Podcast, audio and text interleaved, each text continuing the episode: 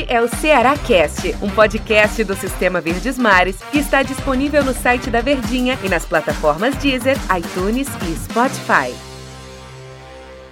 Fala torcedor, ligado aqui nos nossos podcasts, no Ceará Cast, né? Podcast aí do Sistema Verdes Mares que você pode ouvir a qualquer momento, né? Tá lá disponível no Deezer, iTunes, Spotify. E naturalmente você tá lá à sua disposição. Um grande abraço, torcedor. Vamos falar sobre o Ceará, né, professor? Recebendo Isso. aqui professor Luiz Eduardo. Seja bem-vindo aqui ao nosso Ceará Cast, né? Valeu, Tom. Um abração para você. Sabe tudo de Ceará, né, professor? Um abraço. É, estamos aqui para atualizar o torcedor do Ceará daquele F5, né? Para nesse pré-jogo, né, que antecede essa, essa partida mais uma decisiva. É aquela partida que o torcedor assim, eu não aguento mais esse negócio de, ah, não sei o que, tá bem pertinho de conquistar a vaga na Sul-Americana.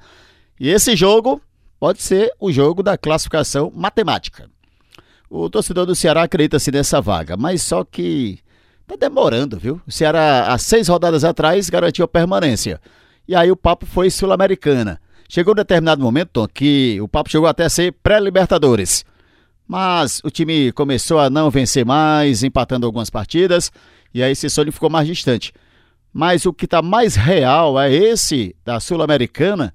Esse jogo pode ser o jogo da Sul-Americana.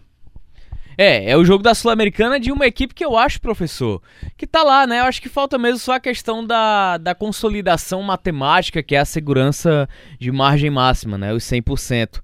Só que talvez até o um empate já coloque o Ceará Isso. mesmo. Uma vitória garante de vez, né? E aí vai depender dos outros resultados, mas de, qual, de resultados. Mas de qualquer forma, essa reta final tenha tido um pouco de decepção, uma pontinha de decepção pro torcedor, porque ele imaginaria mais, né? Um Ceará que no primeiro momento estava em oitavo, ia para o confronto direto diante do Atlético Paranaense, só que esse confronto poderia ser um divisor de águas para saber se de fato o Ceará ia brigar para uma pré-Libertadores. Porque eu confesso para você que eu não gostava muito desse discurso de que o Ceará vai brigar por uma pré. O Ceará estando em décimo, é, por exemplo, um Santos ali mais atrás com um jogo a menos, Corinthians com um jogo a menos ainda, tendo que jogar. Então eu acho que quando você tem a chance real, de fato, no colo, nas suas mãos, como o Ceará teve à disposição o oitavo lugar, aí sim a gente pode começar a falar sobre esse tipo de objetivo. Até então, na minha cabeça, é só vaidade, porque realidade ela é completamente diferente. Foi de fato que aconteceu, né? O Ceará Verdade. acabou tendo uma sequência aí de duas derrotas, né? Perdeu pro Atlético, aí depois perdeu pro Corinthians, e aí ficou mais distante ainda. Empatou com São Paulo. Empatou com São Paulo, as pessoas ainda falavam, ah, se ganhar do São Paulo, quem sabe, gente, não é esse tipo de campeonato. Esse tipo de campeonato, ele é muito mais vaidade do que propriamente realidade. A realidade é outra, a realidade é o hoje. A realidade é uma sul-americana. Então precisa sacramentar essa vaga. Vai pegar duas equipes já rebaixadas. Isso também não, não quer dizer que vá ter vida fácil, porque são equipes que não que jogam sem peso nenhum. Sem compromisso. Exatamente, já pensando pela continuidade da temporada, quem fica, quem sai, quem não tem contrato, enfim. De fato, é uma, são equipes, tanto Coritiba como o Botafogo, é, sem um padrão, já naquele banho-maria de final de temporada, decepcionante, não deixa de ser uma oportunidade para o Ceará voltar a vencer, né? Sabe o que é que me preocupa nesse tipo de jogo contra o Coritiba e contra o Botafogo? É que o jogador do Ceará pode cair naquela armadilha, se ah, o time de lá tá rebaixado, na hora que a gente quiser a gente vai lá e vence.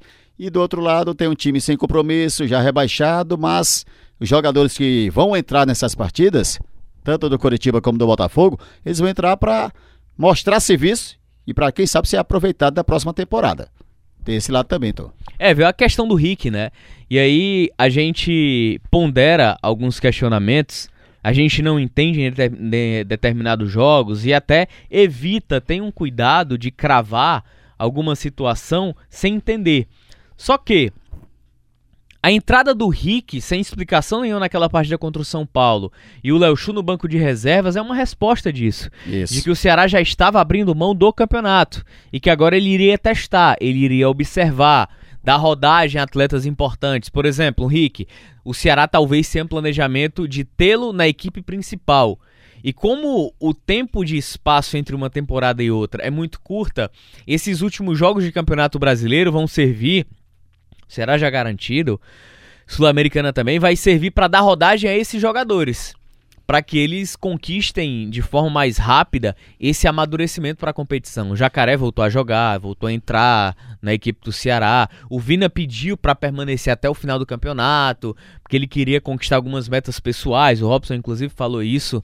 É, então, é um cenário de que o Ceará já abriu mão do campeonato e agora ele vai observar, e é importante também para observar alguns atletas. Só fica uma pontinha talvez de frustração, e eu também não culpo o Ceará, não vejo como erro, eu não vejo dessa maneira, mas é porque o torcedor ele queria mais, o torcedor ele sempre quer mais.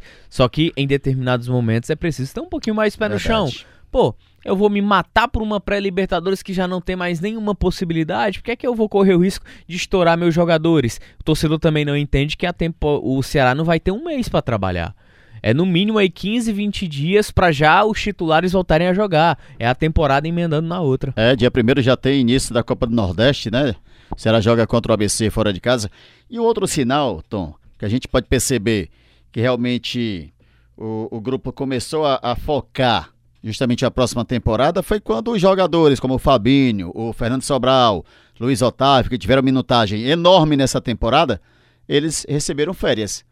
Foi também um sinal de que, não, vamos botar, fazer logo aqui um planejamento para colocar alguns, alguns jogadores de férias e começar a aproveitar essa turma que tem uma minutagem baixa para dar até ritmo de jogo, que deverão alguns deles serem aproveitados no início também dessa próxima temporada. É, são atletas para serem observados, né? O Ceará vai buscar essa ponderação.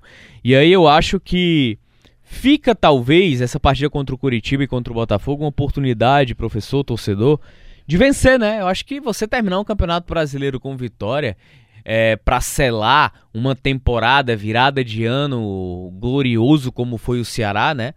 Copa do Nordeste, fuga do rebaixamento, com muitas rodadas de antecedência. Em determinado momento, reta final de campeonato, chegou a ter uma briga real e possibilidade de disputar ali uma pré-Libertadores. Então, o cenário ele Copa do Brasil também, né? Chegou a Copa do quartas, Brasil né? que teve uma ótima campanha, eliminando o Santos que foi finalista da Taça Libertadores. Então o cenário do Ceará é extremamente positivo, não apaga em nada o brilho, é, o ótimo trabalho que fez o Guto Ferreira, a montagem do elenco também. Só que olhando pela ótica do torcedor, sem ser a mais racional, a mais emotiva do torcedor, ele fica chateado. Ele é. quer o time jogando, ele quer o time vencendo, vencendo é terminando em melhores posições. Poxa, a gente ficou na primeira parte da tabela de classificação. Tem a questão de vaidade, né? Mas o objetivo do Ceará ele já está traçado na Série A. Infelizmente não tem mais nada a aspirar. E aí é um cuidado também do próprio Ceará em relação aos seus jogadores, seus principais jogadores. Se fosse a temporada normal, esse momento ativo, pode ter certeza que estava todo mundo jogando.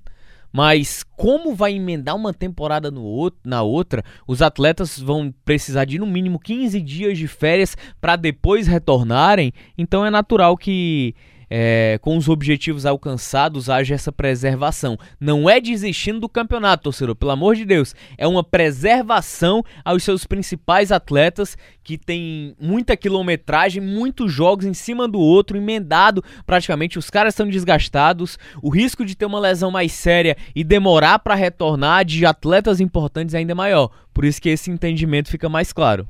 E aí você concorda com, com esse pensamento da, da diretoria do Ceará, da comissão técnica? Concordo, professor. Concordo totalmente, porque a temporada ela já vai engatar, né?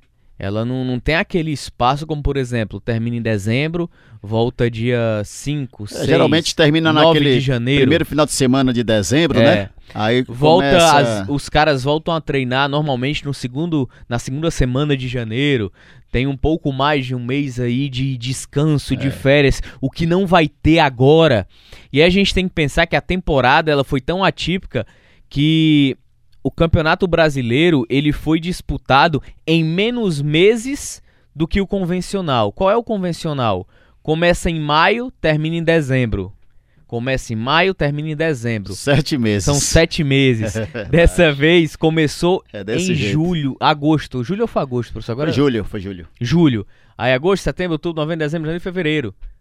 Seis meses apenas. Menos de seis meses, na verdade. E é uma diferença grande por quê? Porque vamos ter, como tivemos Jogo em cima de jogo. Copa do Brasil, estadual, Foi. tudo, Foi menino. Copa o do Guto- Nordeste. Foi o que mais o Guto reclamou. O Ceará foi- uma semana Entre trabalhar. todos os times da Série A, o Ceará foi a equipe que mais jogou. Se eu não me engano, nesse 60 período. e 68 jogos. Foram em quatro 68 meses, jogos. em quatro meses, o Ceará, entre todas as competições, né? Copa do Nordeste, Campeonato Cearense, é, as finais, né? Brasileirão, Copa do Brasil, o Ceará jogou 38 partidas em, quatro, em pouco menos de quatro meses. Isso equivale a um brasileirão inteiro, cara. É. Olha como isso, olha o prejuízo que isso dá. Então, o cenário até pro torcedor se acalmar um pouquinho, é porque é justamente pra isso, pra preservar os jogadores, não é porque tá desistindo, abrindo mão, tá tá tá, porque a diretoria não quer, abriu mão não. Tá abrindo mão de perder seus principais jogadores pra uma temporada que se desenha ainda mais importante. Verdade. Porque tudo que o Ceará conquistou esse ano, o torcedor ele vai querer triplicado. E se não entregar, vem as críticas, vem a enxurrada, vem a pressão, então é isso. Até porque ainda, ainda no futebol o papo é resultado. Se não tiver resultado, vem Infelizmente. a cobrança, né? Valeu, Neto. Valeu, professor, foi bom demais, hein? Muito bom. Torcedor, valeu, grande abraço, hein? Este é o Ceará Cast, um podcast do Sistema Verdes Mares que está disponível no site da Verdinha e nas plataformas Deezer, iTunes e Spotify.